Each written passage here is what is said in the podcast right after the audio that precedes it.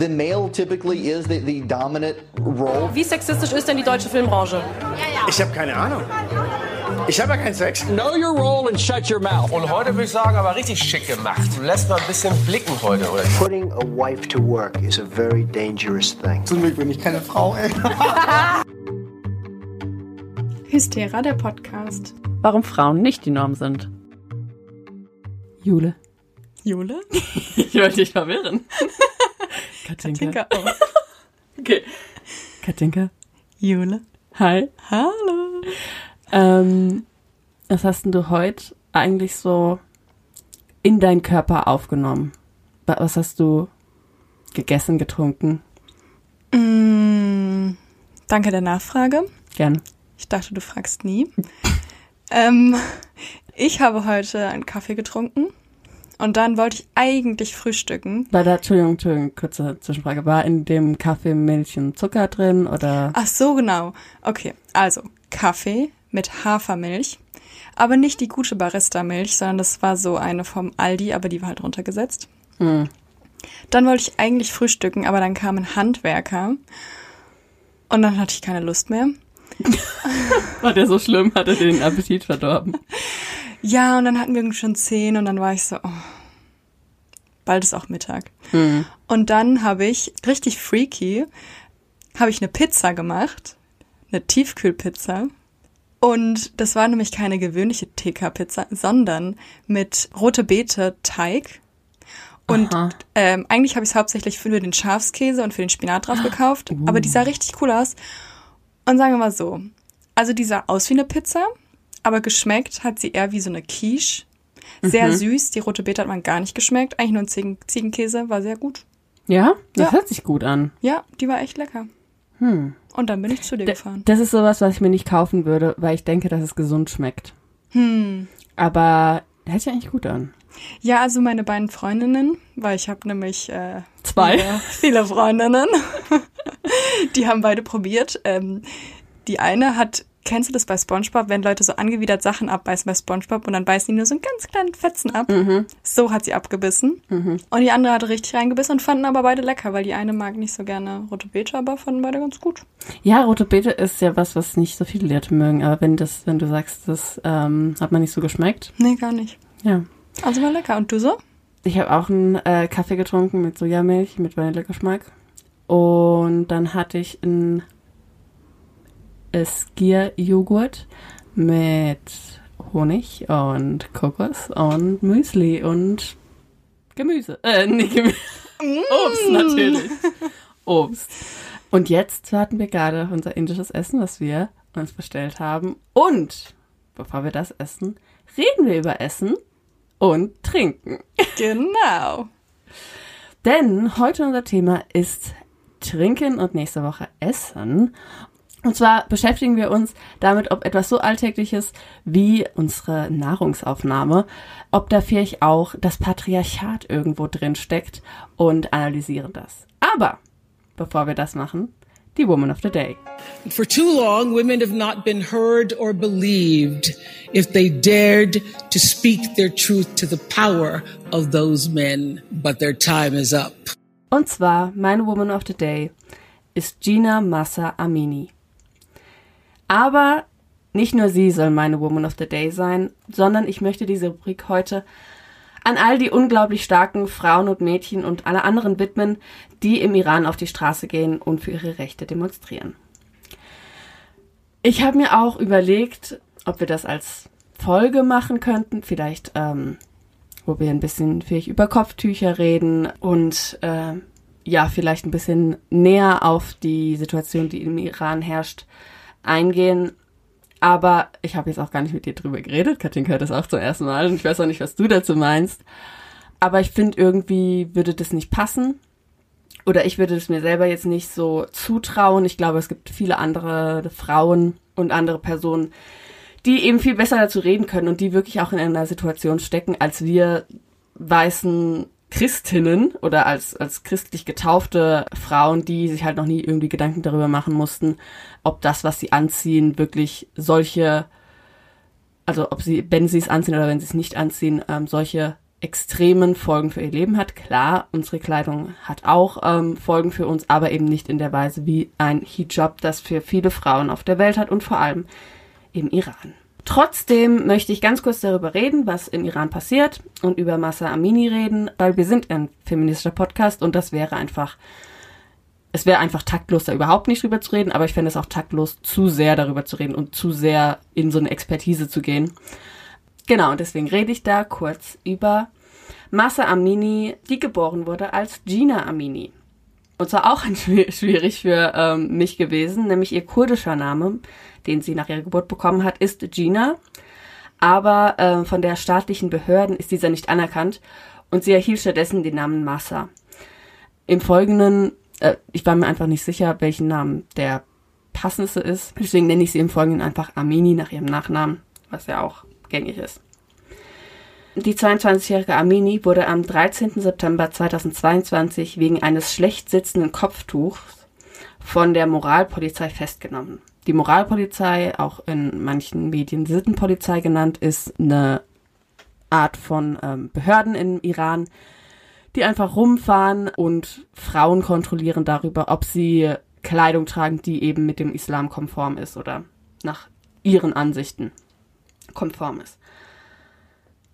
Danach geht ihr Foto um die Welt und es zeigt Amini, die angeschlossen an einen Beatmungsschlauch auf der Intensivstation liegt. Nach drei Tagen im Koma stirbt Amini am 16. September. In einem offiziellen Bericht heißt es, dass Amini wegen einer Vorerkrankung auf der Polizeistation zusammengebrochen und ins Koma gefallen sei. Und dann sei sie schließlich an einem Herzinfarkt und an einem Schlaganfall gestorben. Doch daran gibt es große Zweifel, denn ihre Familie bestreitet, dass Amini überhaupt irgendwelche gesundheitlichen Probleme gehabt habe. Der Polizei wird vorgeworfen, Amini getötet zu haben.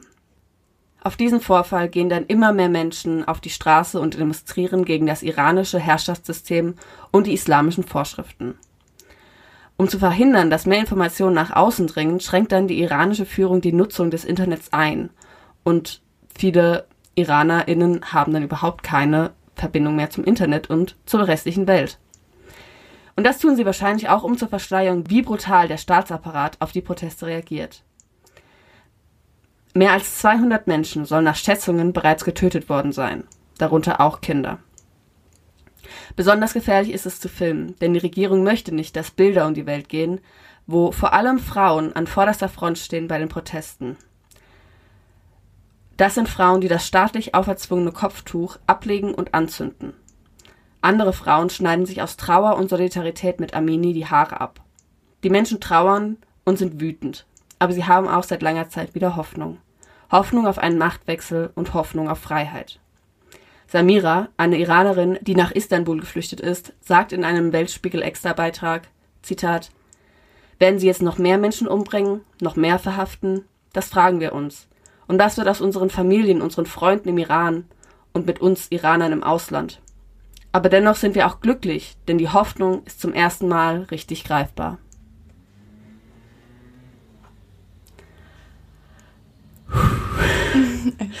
ähm, ja, ist ein super schweres Thema und super schlimm. Ich habe mir auch relativ viele Videos, die natürlich auch, wenn die ähm, Regierung versucht hat, das einzuschränken, trotzdem ja aufgekommen sind und, und ähm, im Internet erschienen sind. Und das ist natürlich nicht das erste Mal. Also ähm, Amini ist nicht die erste, die getötet worden ist und die von der Sittenpolizei äh, festgenommen wurde, sondern es passiert halt immer. Aber jetzt gab es halt einen richtigen Aufschrei und jetzt gehen die Leute auf die Straßen und jetzt gibt es halt die Hoffnung, dass sich etwas ändert. Und ich möchte auch noch sagen, diese ganzen Proteste, die haben zwar vielleicht mit einem Kopftuch angefangen oder wegen eines Kopftuchs angefangen, aber darum geht es nicht. Es geht nicht darum, ob jetzt Frauen ein Kopftuch tragen sollen oder nicht. Das ist auf jeden Fall eine Sache davon, aber es geht einfach um Rechte von Frauen und auch um, um Menschenrechte. Und wenn ich noch eine Person höre, irgend, also irgend, eine rechte Person höre, die sagt, ja, aber äh, wenn wir hier sagen, Frauen sollen keine Kopftücher tragen, dann beschweren sich alle. Darum geht es nicht. Es geht nicht darum, ein Kopftuch zu tragen oder nicht. Es geht darum, die Wahl zu haben. Keine Frau, kein Mensch sollte gezwungen sein, etwas zu tragen oder etwas nicht zu tragen, sondern jeder sollte die Wahl haben und selbstbestimmt, ja, wählen, was er oder sie anzieht. Ja. Äh, ich finde es voll cool, dass du es gemacht hast, weil schon echt ein krasses Thema, aber wie du schon gesagt hast, müssen wir eigentlich schon drüber sprechen, weil wir ein feministischer Podcast sind. Und ich finde schon alleine, also selbst wenn man jetzt nicht vor Ort Bilder und Videos gesehen hat, ich finde so alleine auch in anderen Großstädten, wo demonstriert wird, die Bilder sind richtig eindrucksvoll und auch mega schwer irgendwie anzuschauen. Und ja, das ganze Thema auch so mit diesem Kopftuch tragen, so, dass Leute das irgendwie dann auch immer so begründen mit, naja, die, also wir passen uns ja auch an deren Kultur an, wenn man irgendwie da in den Urlaub oder irgend sowas fährt und deswegen sollen die sich auch dann bei uns anpassen. Ich verstehe diese Diskussion auch überhaupt nicht. Also das hat ja auch was mit Respekt zu tun, dass wenn du in eine Kirche gehst, irgendwie dann Ja, halt dich bedeckst oder so. Also ich bin auch nicht religiös, aber ich gehe auch, wenn ich mir dann eine Kirche irgendwo angucken will, dann bedecke ich mich ja auch, dass es halt respektvoll ist. Und wenn Frauen Kopftücher tragen wollen, weil es eben deren Glauben ist, dann sollen die das auch machen können. Also Und andersrum halt auch, wenn es Ja. halt nicht deren Glauben ist, dann sollte auch keiner gezwungen werden. Es ist halt einfach ähm, ja die Frage von Freiheit und Selbstbestimmung. Und es ist halt einfach so, wenn ein Teil unserer Gesellschaft, egal wo sich diese Menschen befinden, nicht frei ist, dann sind wir auch alle nicht frei. Und deswegen sollten wir uns alle dafür einsetzen, dass dieses äh, schlimme Regime in Iran, ja, dass es nicht mehr so weiter operieren kann, wie es jetzt passiert oder in den, in den letzten Jahren. Aber jetzt haben wir das mal besprochen. Ich hoffe, ähm, jeder, der da noch nicht so viel drüber weiß, recherchiert vielleicht mal. Das ist auf jeden Fall etwas, wo jeder sich mit auseinandersetzen sollte. Aber jetzt reden wir erstmal drüber, ähm, was wir so trinken. Ich weiß es gar nicht. Katinka, erzähl du es mir. Genau, und zwar kommen wir jetzt zu unserem Oberthema Tischlein deck dich und da haben wir aufgeteilt in Essen und Trinken und ich mache heute die Getränke. Ich habe hier gar nichts zu trinken, merke ich gerade. Fies.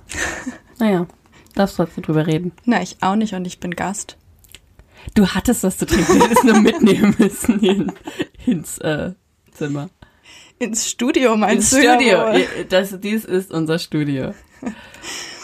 Genau, und am Anfang möchte ich mit einem Zitat, und zwar von Harald Seitz, weil ich finde, er hat es irgendwie interessant zusammengefasst, also generell eigentlich unser Thema, Tischlein deck dich. Und zwar ist es ein Autor und der sieht eben auch, wie wir ganz am Anfang, ich glaube in unserer allerersten Folge gesagt haben, dass Geschlechteridentitäten als soziales Konstrukt verstanden werden müssen. Und er sagt generell eben zum Thema ja, Ernährung. Zitat. Wir leben in einer Zeit, in der das Thema Essen und Trinken sich sehr individuell in einem breiten Spektrum zwischen Desinteresse und Religionsersatz bewegt. Das ist total spannend, das gab es vor 100 Jahren nicht. Und da haben wir auch eigentlich ja in der letzten Folge schon ein bisschen bei Diäten drüber gesprochen, dass Essen jetzt nicht mehr nur Nahrungsaufnahme ist, sondern eben manche Leute, das ist ja so ein richtiges Hobby oder so, wie er es sagt, so ein Religionsersatz. Deswegen bin ich auch sehr gespannt nachher auf dein Thema. Genau, aber ich mache jetzt erstmal die Getränke. Da will ich erstmal einsteigen direkt mit Gender Food. Und wer nicht weiß, was Gender heißt, da kann man sich direkt unsere erste Folge auch, Gender, anhören. Da besprechen wir es nochmal genauer, aber Gender oder eben Geschlechteridentitäten sind eben Konstruktionen, die von der Gesellschaft geschaffen werden und das ist dann eben was typisch männliches oder typisch weibliches. Und es gibt eben auch Gender Food.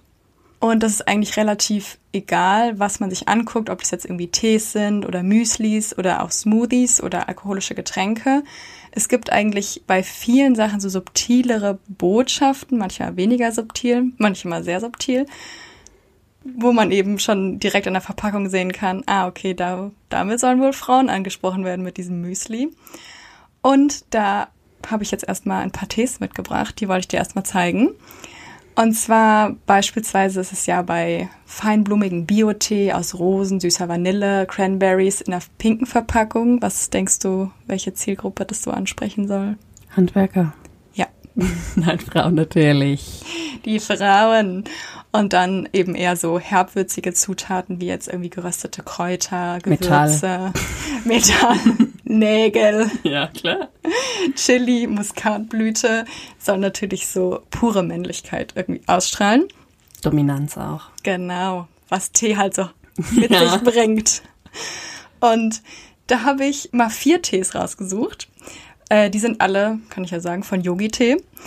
Und ich lese dir jetzt einfach mal. Nee, warte, ich zeig dir zuerst die Bilder. Ich möchte gern ähm, nur, weil es bestimmt auch viele interessiert, ich trinke immer gern den äh, Kirschküsschen-Tee. Nee, da ist irgendwie irgendwas mit Kirsche, irgendwas mit Kuss. Von Teekanne? Oder von Yogi? Boah, keine Ahnung. Kirsch. Herzkirsche. Er ist Herzkirsche. Der schmeckt mir sehr lecker. Genau, und zwar zeige ich dir mal kurz äh, den Tee und der hat den sehr originellen Namen Männertee. und der sieht so aus. Also es ist so eine dunkelrot-braune Verpackung. Ähm, und dann eben wie bei Yogi-Tee immer mit so einer Teetasse und drumherum liegt eine Chili und Ginseng und eine Ingwerknolle. Geil. Und dann die anderen drei Tees, das sind alles Tees für Frauen. Und ich, ich muss sie dir eigentlich gar nicht richtig zeigen, weil du kannst dir bestimmt vorstellen, welche Farbe sie haben werden. Ähm, rosa? Sie sind Rot? alle rosa. Okay. Alle rosa. Und die Namen sind wie folgt. Frauentee, Frauenpower und Frauenbalance. Oh shit. Ja, es ist klar, bei manchen Morgen würde ich Frauenpower haben und dann manchen bin ich so, okay, jetzt erstmal Frauenbalance. Ja, es ist wirklich schwer. Und dazu ähm, bekommt ihr jetzt mal kurz die Beschreibung dieser Tees, weil ich finde es auch mal ganz wichtig, dass man sich durchliest, was dieser Tee eigentlich so mit sich bringt. Wer kauft sowas? Entschuldigung. Ja. Die Beschreibung ist wie folgt. Einfach, weiblich, voller Kräuter. Die indische Mythologie stellt die Frau mit tausend Armen dar, denn Frauen haben die Fähigkeit, tausend Dinge auf einmal zu tun. Nein, haben sie nicht. Nicht nur Kind und Küche, Männer und Finanzen, auch die natürlichen Rhythmen des Lebens wollen gestaltet werden, müssen ausgehalten und sich ins Lot gebracht werden. Diese milde, mittelmeerleichte Teemischung mit Thymian, Lavendelblüten und Himbeerblättern hilft in diesem Balanceakt. Das ist die Ähm, Frauenbalance. Anmerkung. Some women are gay. Kind und Küche, Männer und Finanzen, Jule. Okay. okay. Und jetzt, Okay, cool. jetzt kommt der Männerthemenvergleich. Männertee, wann ist der Mann ein Mann? Nach dem Lehrsystem, nach dem Lehrsystem des Ayurveda muss ein Mann wissen, wie er seine Körperenergie erneuern kann, um sich gesund und fit zu halten. Stress und Erschöpfung, unregelmäßiges Essen zehren an seinen Kräften. Körpertraining und angemessene Ruhepausen im Verbund mit einer ganzheitlichen Ernährung sind wesentlich für seine Fähigkeit, seine Ideen und Werte im Leben zu verwirklichen, also kreativ und effektiv zu sein. Ein ausgewogener Lebensstil ermöglicht ihm ein aktives und produktives Leben bis ins Alter. Ein Aroma von gerösteten Kräutern und Gewürzen macht Männertee zu einem genussreichen Teil unserer Ernährung. Das hat sich richtig gut angehört. Hätte man das einfach auf Menschen statt Männer umgedichtet. Aber nee, Frauen müssen für äh, Küche, Kinder, Finanzen und Männer äh, da sein und die dürfen hier äh, ein, ein tolles Leben haben, eine tolle Ernährung und haben und Ausgeglichenheit. Nur die Männer? Ja, einfach nur eine Me-Time. Ich finde es so krass, weil da geht's ja, wie du gesagt hast, es geht ja in, der Tee, in dem Tee-Werbespruch nur um den Mann an sich, der den Tee trinkt, logischerweise. Ja. Weil du stimmt. machst es ja für deinen Körper. Und bei den Frauen geht's darum, was die machen muss. Ja, Spannend. Yogi-Tee cancelled. Cancelled, ganz ehrlich. Nee, die haben echt leckere Tees, aber an ihren Namen sollten sie nochmal üben. Ich würde sowas nie kaufen. Nie, also ich würde sowas nie, wo irgendein Geschlecht, wie gesagt, ich habe, also ich habe halt auch diesen Herzkirsche-Tee. Und der heißt ja auch, der könnte ja auch einfach nur Früchtetee heißen. Aber, nee, das würde ich nie kaufen. Also ich finde, das ist ein bisschen wie bei Brötchen. Ich finde, weißt du, den kann man auch normale Namen geben, aber die können auch meinetwegen Sportlerbrötchen heißen. Aber ja, halt so ein Geschlecht da drauf zu machen, also das ist ja, in Ja. Ordnung, wenn die heißen Morgenruhe. So heißen die aber, ah, die Brötchen meinst du, äh, die, die Tees meinst du, jetzt, Ja. ich meine die Brötchen. Weil die, die äh, Brötchen heißen irgendwie Knubbelchen. Und dann ist mir peinlich. Ja. Zu sagen, ich hätte gern fünf Knubbelchen. Entschuldigung. Das ist ein Exkurs wieder gewesen. Ja, ähm, fand ich sehr lustig, weil ich habe eigentlich nur so, ich wollte nur so googeln, Frauentee und dann, der heißt halt wirklich Frauentee. Fand ich lustig. Genau, und jetzt, äh, man könnte denken, das war ein Produkt des Tages, aber nee, ich wollte es einfach nur so als Einstieg Mal so als ähm, krassen Einstieg. Und jetzt kommen wir zu meinem Produkt des Tages. Und hier schon mal vorweg, ich schmeiße heute richtig mit Rubriken um mich, Nice. weil es hat einfach mal so gut gepasst. Dafür sind sie da. Genau. Und zwar ist es, ähm, wir kommen jetzt zum Alkohol. Und das ist ein Getränk, das ist jetzt noch gar nicht so alt, aber das gibt schon seit 2017 und spielt aber auch sehr stark in Geschlechternormen rein. Und zwar hat es den tollen Namen Pussybrause. Iu, was, was ist das? Ich, ich zeig's dir mal kurz, damit du dies dir angucken kannst. Und das Lustige ist, wenn man es googelt, da steht dann direkt so Inhalte. Warte, was steht da bei Google? Oh Gott, Safe Search ist deaktiviert. Ich wollte gerade sagen, da hast du wahrscheinlich auch ein paar Pornoseiten gekriegt. so, ich, ich gebe dir das mal kurz rüber. Kannst dir anschauen. Pussybrause. Und das ist nämlich ein Sekko, den gibt's in Weiß und Rosé, der ist von der Mosel. Und die Pressemitteilung schreibt, der ideale Begleiter für unterhaltsame Stunden mit Katzenliteratur. Guck dir nicht zu viele Bilder an, ich, ich sag da gleich noch was zu. Die Jule guckt die ganz erschreckt diese Bilder an. Äh, nee, ich bin auf die. Ich bin auf die Webseite gegangen. Warum sind da denn nackte Frauen? Das erkläre ich dir gleich noch. Okay. Und meine Frage ist aber an der Stelle, was ist Katzenliteratur? Weil ich habe es gegoogelt, aber ich weiß nicht, was es ist. Ist es ein Synonym für irgendwas? Ist es, ist es Ich was? nie gehört. Soll es was Sexuelles sein? Das weiß ich nicht. Oder heißt Katzenliteratur, bezieht sie so Katzen, okay, Katzen sind Frauen, weil Pussy, und die lesen halt einfach Bücher und trinken einen Sekko dabei. Was ist Katzenliteratur? Finde ich auch einfach so Bücher über kleine Kätzchen. So wie ja, hält man die am besten? Da kamen nur Katz Erziehungsbücher über. Katzen. Ja. Keine Ahnung. Dafür ist er auf jeden Fall gut, falls du mal dir eine Katze holst, Jule. Und man ähm, möchte es kaum glauben, aber das hat eine Frau erfunden. Äh, also die Produzentin ist eine Frau und die kommt von der Mosel, Christina Roeva. Und sie sagt, Zitat, für alle Sekko-Liebhaber und Liebhaberinnen und solche, die es werden können, gibt es jetzt ein Qualitätsperlwein von der Mosel in Weiß und Rosé. Die Etiketten in origineller Aufmachung, zwei niedliche Katzen mit Strasshalsbändern, sind ein echter Hingucker. Der Verkauf der Pussybrause startet anlässlich der Venus am 17. Oktober 2019. Das Getränk passt einfach perfekt zur Venus.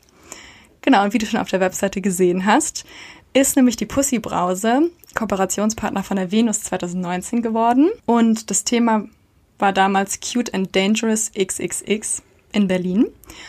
Und dann dachte ich mir so, ah, okay, dann verstehe ich's, dass es so aussieht, wenn das halt extra für die Venus gemacht ist. Aber nein. Es wurde davor halt so produziert und die Venus hat dann gedacht, das ist ein guter Kooperationspartner. Also es wurde nicht extra für die Venus gemacht. Und zwar entstand die Idee zur Pussy-Brause im Frühjahr 2017 in Bremen. Und genau, also die Produzentin sel- selbst sagt, dass eben dieses Getränk einem zum Schmunzeln bringen soll. Und ja, jetzt erstmal deine Meinung zu diesem Getränk. Verstehe ich nicht. Weil, also Sekt ist ja, oder Schaumwein ist ja schon eher ein weiblich konnotiertes Getränk. Ähm, deswegen verstehe, habe ich erst gedacht, hä, warum muss man denn extra noch so wie so ein Frauensekt machen? Aber so wie ich das jetzt verstanden habe, ist es ja eher ein Sexsekt. Ja, Ein sexy Sekt. ja. Und, Entschuldigung, aber das Cover überhaupt nicht sexy. Diese Katzen, the fuck? Also die eine Flasche ist halt weiß mit so pinken Elementen drauf und die andere ist halt schwarz. Was ist daran sexy? Ja, Also und die Etiketten, nee, aber halt auch dieser Name. Ich finde halt, ich weiß nicht, ob wir da schon mal hier im Podcast drüber gesprochen haben, aber da haben wir auf jeden Fall schon mal drüber gesprochen, wenn halt so Frauen so herabwürdigende Wörter für sich selbst benutzen. Also ich finde es finde ich jetzt nicht schlimm, wenn man das so unter Freundinnen so aus Spaß so hahaha, aber so ein Produkt so zu nennen mit so einem, weil das ist ja schon so, oh, du bist so eine Pussy. Also das ist ja so, Ja, weiß ich nicht. Würde ich mir, te- würde ich mir auch nicht kaufen, wenn es im Regal steht, auch weil mir das Design nicht gefällt. Ja. Und ich habe da halt so einen Artikel zugefunden und da stand halt auch so drin, so, okay, nur weil es von einer Frau produziert ist, ist, kann es dann überhaupt sexistisch sein? Natürlich können Frauen sexistisch sein. Oh mein Gott, das sieht man ja so oft. Auch vor allem Frauen, die so pick me sind, die sind so, ach, andere Frauen, die können einfach keine Komplimente annehmen. Und so eine habe ich übrigens auch nächste Woche. In meinem, ähm, in meinem, in meiner Folge über Essen habe ich genau so eine Frau, die, ähm, die so ist, so, ah, die, die schlimmen Radikalfeministen in ihrem Geschlechterkrieg, ähm, die, die, ach, ich, ich, ich hätte gerne, dass die, die alte Schule wieder da ist und mir Männer wieder auf den Arsch schauen können. Hm. Das Toll. machen sie sowieso, aber okay. Ja, also keine Ahnung, ich find's irgendwie schon sexistisch einfach. Es ist echt ein sexistischer Sekt. Ja, also mir ist es eigentlich egal, dass der sexistisch ist. Ich finde ihn einfach nur geschmacklos. Ja. Also nicht von seinem Geschmack, weil ich habe ihn noch nicht probiert, aber von, ähm, das ist weder witzig noch originell noch clever. Ja. Also Also mit der Brause sehe ich, verstehe ich, dass da Brause in dem Namen, im Namen drin ist, aber ja. Ja, könnten einfach Brause nennen. Ja. Punkt. Und jetzt kommen wir sogar zu einem zweiten Produkt des Tages, weil die Pussy-Brause hatte ich schon und dann hat mein Freund mir noch ein anderes Produkt gesagt und das musste ich unbedingt reinnehmen, weil ich fand's so lustig. Und da finde ich den Namen sogar wirklich lustig und den darfst du nämlich jetzt erraten, den Namen. Und zwar ist es ein Wort, eine Wortneuschöpfung aus den Wörtern Portugiesisch und Dornfelder. What? Portugiesisch und Dornfelder. Podorn? Nee, ich weiß es nicht. Es geht auch in so eine sexuelle Richtung, wenn dir das hilft. Porndorn? Pornfelder. Also es ist einfach nur das P statt im D bei Dornfelder. Pornfelder. Dornfelder ist eine Rebsorte. Ja. Du guckst so. Also Okay, jetzt habe ich verstanden. Ich habe kurz überlegt, woher kommt das N, aber ja, Dornfelder und dann Por Pornfelder. Pornfelder. Genau, und das ist nämlich Gefällt mir besser als Pussy. Ja, Pause. oder? Finde ich nämlich lustig. Und das ist nämlich ähm, ein Rotwein und das ist ein Wein von Mann mit Hut, so nennt er sich. Das ist so ein Typ, der hat immer einen Hut auf. Könnt ihr mal googeln, sieht lustig aus. Wahrscheinlich auch der einzige. Der Einzige, der einen Hut auf hat. Ja. ja. Und das Etikett ist, ähm, orientiert sich an 60er Jahren Vintage-Biker-Stil aus den USA, was sich auch cool anhört. Das ist ein rubinroter Wein, der an Waldbeeren und Kräuter erinnert und mit einem Hauch von Vanille hat er noch im Geschmack. Und das ist ein fruchtig trockener Cuvée und der hat sehr samtig weiche Tannine. Sagt uns sehr viel. Ja. Also ich- ich hört sich nach einem Wein an, der mir schmecken würde. Ja, keine Ahnung. Und zwar ist Dornfelder, das hat mir mein Freund erklärt, der studiert nämlich Getränketechnologie. Und das ist nämlich eine relativ alte Rebsorte mit sehr großen Trauben. Also die Beere, die Traube an sich ist sehr groß. Und deswegen ist der Wein meistens eher so ein bisschen auf Quantität und nicht so auf Qualität gepolt. Und deswegen ist es halt eigentlich ganz gut, da äh, gutes Marketing zu haben. Und die Etiketten finde ich auch echt cool. Ich zeig sie dir mal. Und zwar gibt's davon ähm, zwei Sorten. Einmal mit zwei nackten Frauen oder nicht ganz nackt, aber zwei Frauen und dann zwei Männer. Schon so ein bisschen, so ein bisschen Pin-Up-mäßig. Ja. Genau, so viel zu den beiden Produkten. Und ich wollte jetzt noch weiterhin in der Getränkebranche, vor allen Dingen halt Alkohol bleiben. Und zwar ist es immer noch so, dass die Branche vor allem eine Männerdomäne ist, aber immer mehr Frauen entdecken ihre Leidenschaft auch fürs Bier und lassen sich professionell zum Sommelier ausbilden oder bloggen auch. Es gibt super viele BloggerInnen, die wirklich über Alkohol bloggen. Wusste ich davor auch nicht. Und auch die Anzahl, die beruflich in die Branche einsteigen, wächst immer weiter. Zwar relativ langsam, aber kontinuierlich. Aber es lassen sich eben immer mehr Frauen als Brauerinnen, Braumeisterin oder arbeiten in Presse, Vertrieb und Außendienst von Brauereien. Und die Brauwelt, das ist eine regelmäßig erscheinende Fachzeitschrift für das Brau- und Getränkewesen, die hat zu dem Thema eben Frauen in der Getränkebranche eine Umfrage gemacht und hat zwölf Frauen befragt.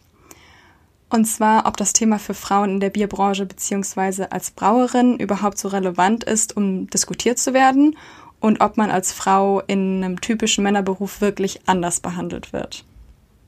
Und obwohl eigentlich jede der zwölf Frauen so ein bisschen anders darauf geantwortet hat, bleibt im Kern eigentlich so der Wunsch, dass das eben kein Thema sein sollte, also dass es eben nicht so hervorgehoben werden sollte, oh, es sind jetzt immer mehr Frauen und ja, es soll irgendwie kein Thema sein, es soll eigentlich eher so als natürlich angesehen werden. Und das hat aber auch verschiedene Gründe, dieser Wunsch. Zitat, dieses Thema wird meiner Meinung nach zu breit getreten. Ursprünglich brauten Frauen zu Hause am Ofen Bier. Darum ist es eigentlich nur logisch, dass Frauen jetzt wieder mehr in Berufen in der Bierbranche tätig sind. Äh, das Zitat ist von Tanja Leitgeschwendner.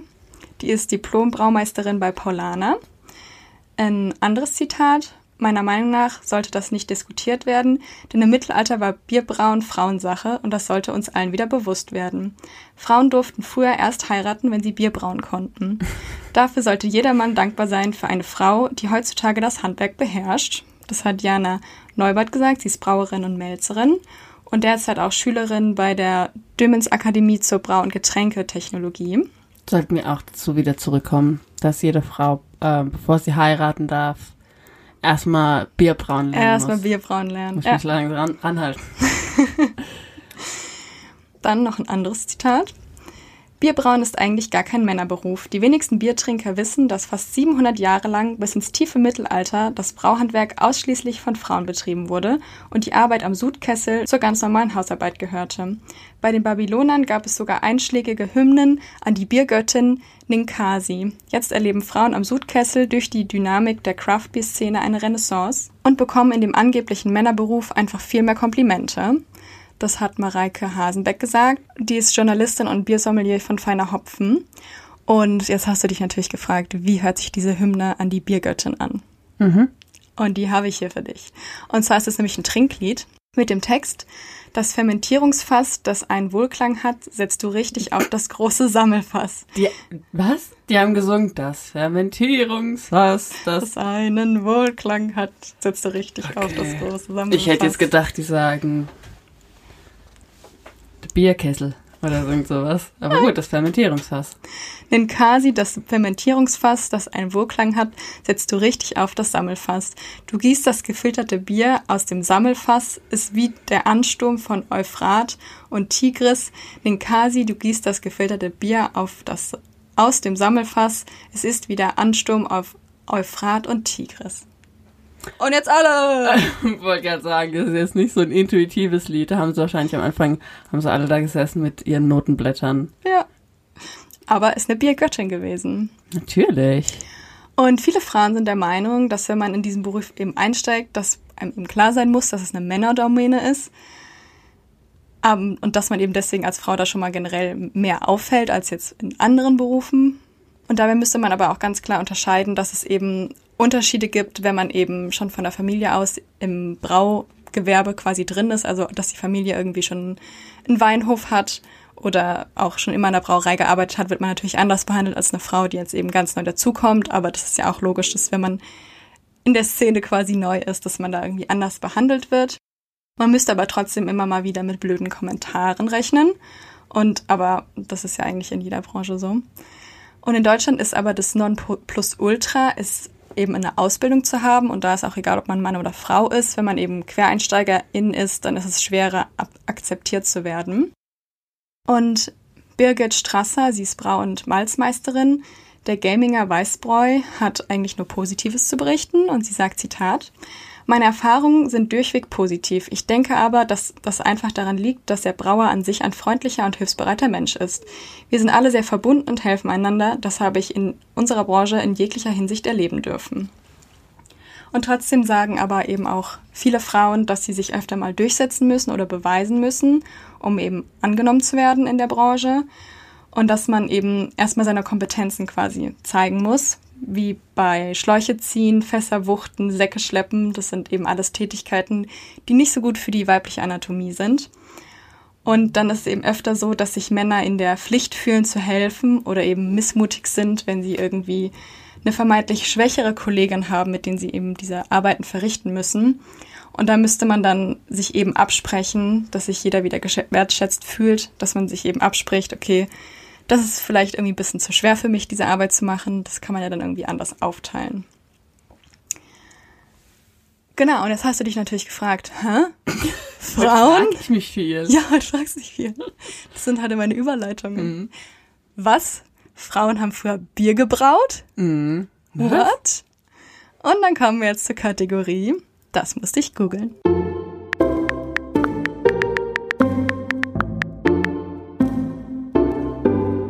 Seit 1000 Jahren trinken die Menschen Bier und bis etwa zum Jahr 1500 wurde das Getränk vor allem von Frauen gemacht. Wie zum Beispiel die Textilherstellung zählte eben auch das Brauen zur Arbeiten des Hauses dazu. Und das allererste Bier war wahrscheinlich ein Zufall. Das weiß man aber nicht mehr so genau.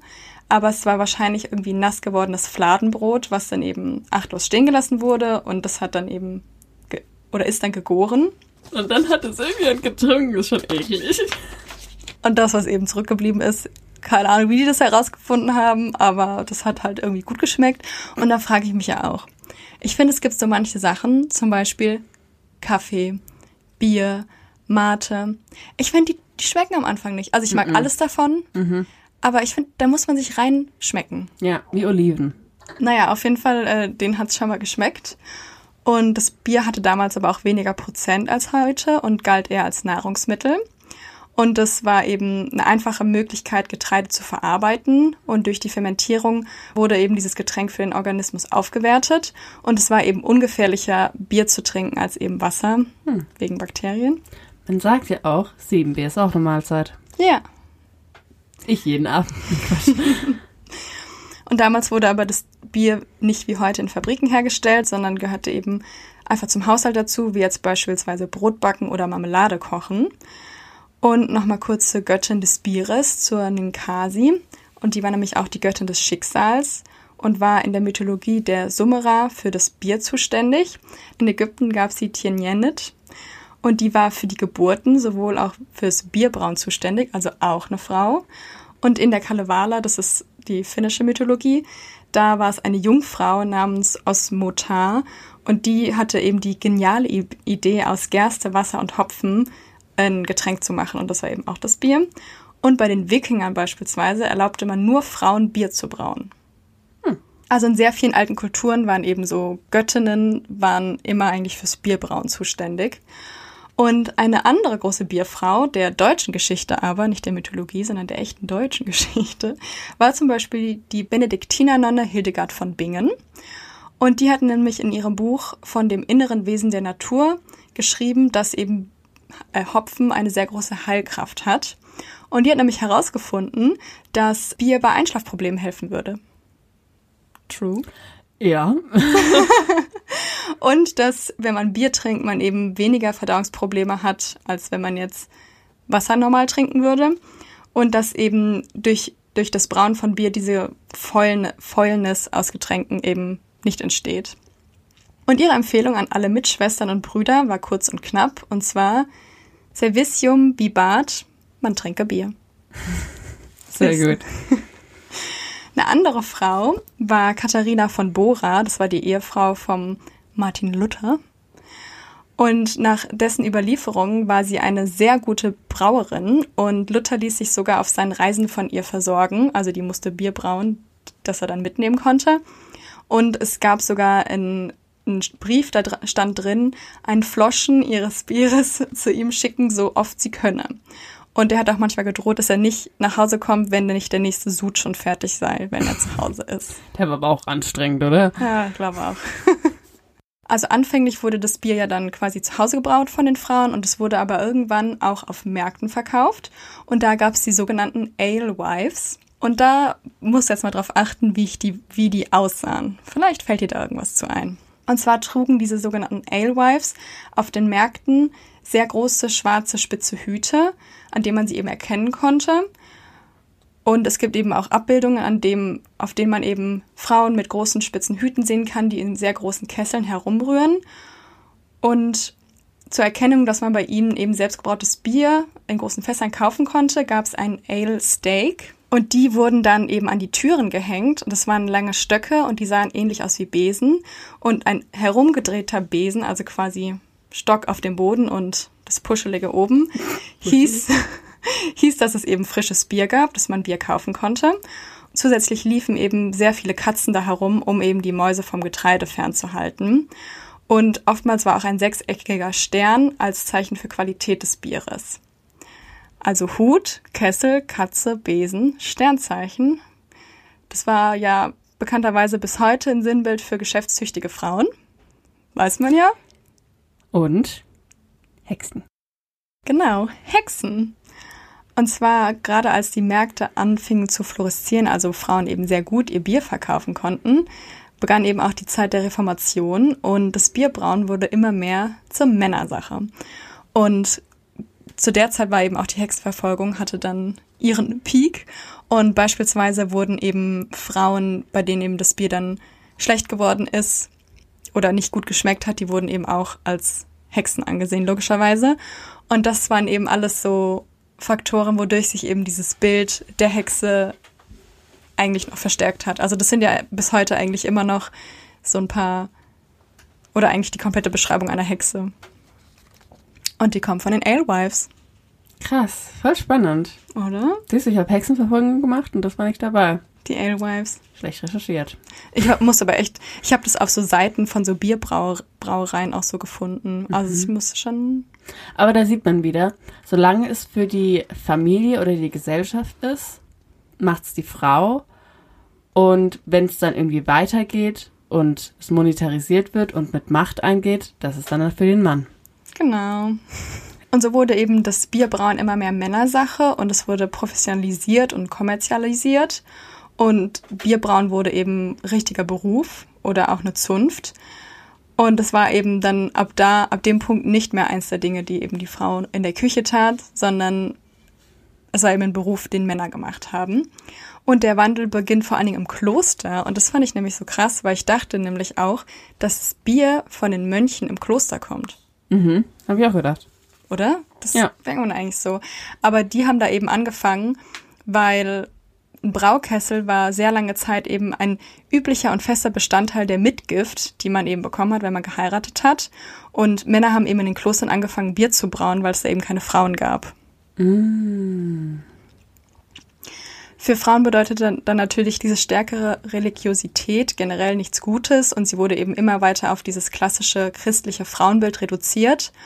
Und gleichzeitig erlebte eben die Hexenverfolgung ihren Höhepunkt. Und der Hex Hexenwahn ging in England Hand in Hand damit, dass eben Rollenbilder durchgesetzt werden sollten und die Frauen sollten sich auf Kindererziehung und auf den eigenen Haushalt beschränken oder festlegen. Wenn ihr nochmal über Hexenverfolgung äh, hören wollt, dann hört doch gerne unsere Folge 9 rein. Da rede ich ein bisschen mehr über den Grund und die Ursachen, warum Hexen verfolgt wurden und warum sie das bis heute werden. In den 1500er Jahren begannen dann eben Städte wie Chesterfield in England damit, Frauen zu verbieten, Bier zu verkaufen und in anderen Ländern schlossen Zünfte die weiblichen Nebenerwerbsbrauerinnen eben auch aus. Und zuletzt war das Biergewerbe eine rechte Männerdomäne geworden. Und bis vor ein paar Jahren war es immer noch so, dass bei Lehrlingen zum BrauerInnen oder zum MelzerInnen nicht einmal 10% Frauen dabei waren. Und jetzt ein Zitat. Somit ist das heutige Bild einer Hexe mit den dazugehörigen Accessoires ein Ergebnis von durch Industrialisierung ausgelöschter Tradition, Sexismus und Unterdrückung der Frau. Und das ist ein Zitat aus dem 5 Minuten Harry Potter, Harry Potter Podcast von Folge 10, Minute 29. Spannend. Ich finde, das haben die gut auf den Punkt gebracht. Ja. Und jetzt zum Abschluss habe ich noch eine kleine Fun Fact Time für dich. Und zwar sind wir auf das Thema gekommen, weil ich habe äh, saß letzte Woche mit meinen Freundinnen, mit den beiden, die ich habe. Nee, es waren sogar drei an dem Abend. Und ich zähle doch auch dazu. Ja, die habe ich dann geschrieben. Ah, okay. Aber du warst an diesem an diesem Freundinnenabend nicht. ja, aber ich wollte sagen, du hast mindestens drei. ah, sehr gut. Und auf jeden Fall haben wir da Schokolade gegessen, es hat bitter. Und ich habe dann mein Wissen ausgepackt und habe gesagt, wusstet ihr, was viele nicht wussten? Zartbitterschokolade wird ja auch Männerschokolade genannt. Und dann habe ich das gegoogelt und ich weiß nicht, ob du da später nochmal drüber erzählst. Und zwar ist nämlich die Zartbitterschokolade, wurde nämlich erfunden, weil früher hauptsächlich nur Frauen- und Kinder Schokolade gegessen haben. Und dann wollte man auch für Männer die Schokolade interessanter machen, hat eben eine dunklere, herbere Variante gemacht. Und die wurde dann eben Herrenschokolade genannt. Wie sie auch heute noch heißt. Und das Getränkeäquivalent dazu ist ja das Herrengedeck eigentlich. Mhm. Und jetzt kommt eine kleine Fun-Fact-Time übers Herrengedeck. Und zwar ist das Herrengedeck ja eine Kombination von zwei alkoholischen Getränken und es besteht in der Regel aus einem kurzen und einem langen Getränk. Und das ist meistens eben ein Bier und ein Korn. Und das kann man natürlich trinken, wie man will, aber meistens trinkt man zuerst das kurze und dann eben das lange. In der DDR und in Hamburg war das Herrengedeck ein bisschen anders. Und da bestand nämlich das Herrengedeck aus zwei Flaschen und das war eine Flasche Bier und eine Flasche Piccolo-Sekt. Und da war das eher so, dass man das quasi als Ersatz für den Eintritt bezahlt hat und getrunken hat, um eben in Diskotheken, Bars oder Clubs reinzukommen. Und in der DDR teilte man sich dieses Getränk meistens. Also, was denkst du, hat der Mann getrunken und was denkst du, hat die Frau getrunken von Bier und Sekt? Ähm, ich, weiß nicht. ich leg mich fest, Mann, das Bier, Frau den Sekt. Bing, bing, bing, bing. Oh mein Gott, ich habe eine Waschmaschine gemacht. Und neben dem bekannten Herrengedeck gibt's aber auch noch die weniger bekanntere Version. Das ist nämlich das Damengedeck. Und das besteht in der Regel aus einem alkoholischen und einem nicht-alkoholischen Getränk. Also meistens dann ein Piccolo-Sekt und dazu ein Orangensaft. Und es gibt das Damengedeck aber auch mit Eierlikör. Das habe ich nämlich auch schon mal gehört. Äh, Damengedeck mit Orangensaft und Sekt. Ja, Aber m, macht irgendwie nicht so viel Sinn. nee, Das ist was ganz anderes wie das Herrengedeck. ja. Da müsste man irgendwie, wahrscheinlich, weil man so, weil man sich nicht überlegen konnte, welche Frauen kurz zum Trinken was für eine das wäre. Da sind die wahrscheinlich einfach nicht drauf gekommen. Ramazzotti zum Beispiel. Ja, da war ich Mag dabei. Ich, ich würde ein, Pfeffi und ein, ach, ein Pfeffi und ein Sekt, das passt überhaupt nicht. Ein Pfeffi und ein, Ich frage mich halt auch, warum ein Sekt irgendwie. ja. Naja, gut. Sekt, also, na, nee, eigentlich ist das Äquivalent zu Bier ist eher Wein Ja. und nicht Sekt. Sekt ist ja eher so ein Apero. Ja. Weil ich finde nämlich zu Sekt, das trinkt man halt so nicht so, wenn man feiern geht, oder? So ein Sekt. Ja, eher halt zum Anstoßen und dann Deswegen finde ich den so schwer Sachen. dazu, ja, deswegen finde ich so schwer dazu, sowas kom zu kombinieren, weil so zu Ja. Bier, okay, ein kurzer, aber ja, die aber Frauen, weißt du, Frauen sind so zart und so süß, wie halt so ein Sekt, so prickelig. Das ist voll gut. ja, das fand ich nochmal äh, interessant, das Herren- und das Damengedeck. ja. Und wie ich jetzt schon mal gesagt habe, hat ja mein Freund Getränketechnologie studiert und hatte auch viele Freundinnen, die dies studiert haben. Und deswegen ähm, wollte ich jetzt am Schluss mal ein bisschen noch nutzen, um dafür Werbung zu machen. Ist nämlich ein sehr spannender Studiengang. Und da sind definitiv noch viel zu, viel zu wenige Frauen in diesem Studiengang. Ist es eher männerdominiert? Ja, auf jeden Fall. Krass, okay. Da hat auch eine Freundin äh, erzählt, dass sie auch so bei Praktika dann halt auch immer so, okay, ich brauche jetzt jemanden, der mir das Bierfass hochträgt und dann war sie so, ja, kann ich machen, aber so, nee, ich brauche jemanden starken. Ja, ist halt schon. Man, man traut halt oft halt Frauen dann weniger zu, wenn man in einer äh, männerdominierten Branche ist. Genau, und deswegen hier von mir der Appell. Studiert alle Getränketechnologie. Vielleicht nicht alle, aber. nee, doch, ist super spannend. Ihr, ihr sauft nur. Nein, Quatsch. Ja, Ihr sitzt nur im. Hörsaal und trinkt Wein. Nein, aber es ist wirklich ein spannender Studiengang und hat sehr viele unterschiedliche Facetten und ja, da können auf jeden Fall mehr, mehr Frauen mal dabei sein. Dieser Podcast wurde gesponsert von Getränketechnologie e.V. Nein, Quatsch. Aber äh, auf jeden Fall, ich finde es auch immer spannend, weil ich auch relativ viel davon höre, was ähm, dein Freund macht. Und ihr könnt gerne Getränketechnologie studieren. Ihr könnt es auch lassen. Hauptsache ist, ihr bleibt, schwierig. It is no longer acceptable to discuss women's rights as separate from human rights. This has to stop. We cannot all succeed when half of us are held back. It is time to break the silence.